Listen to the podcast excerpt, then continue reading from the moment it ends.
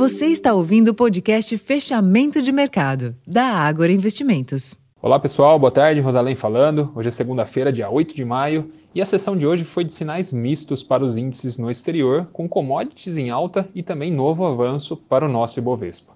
Na Europa, em dia de agenda relativamente fraca, a maioria das bolsas fecharam em alta, com um novo impulso a partir do alívio com a crise do setor bancário nos Estados Unidos. Já em Nova York, os principais índices tiveram um comportamento misto, com destaque para a alta dos, das ações do setor de tecnologia, que subiram a partir de expectativas em relação a menores juros pela frente. Entre as commodities, nessa madrugada em Dalian, China, o minério de ferro fechou em forte alta de 5,02%, cotado a 104 dólares dólares e 29 cents a tonelada, após notícias de que o governo chinês estaria estimulando a emissão de dívidas das siderúrgicas estatais para expandir a capacidade e aumentar a produção de, de aço.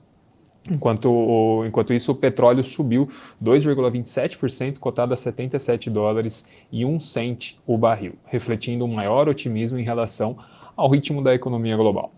No Brasil, embalado pelo bom desempenho das commodities e também pelo setor bancário, o Ibovespa deu continuidade ao movimento positivo visto da última sexta-feira e subiu 0,85% aos 106.042 pontos, com um forte giro financeiro de 28,9 bilhões de reais. Já no câmbio, o dólar teve apreciação frente ao real de 1,37%, cotado a R$ 5,01, e nos juros, a curva a termo teve uma leve inclinação com alta dos vértices longos e estabilidade dos vencimentos médios e curtos, após a confirmação da indicação do secretário executivo Gabriel Galípolo como novo diretor do Banco Central. Bom, pessoal, esses foram os principais destaques da sessão dessa segunda-feira. Não deixe de conferir o nosso relatório fechamento de mercado com todas essas informações que eu comentei e mais alguns relatórios das empresas que divulgaram resultados ao longo da sessão de hoje, tá?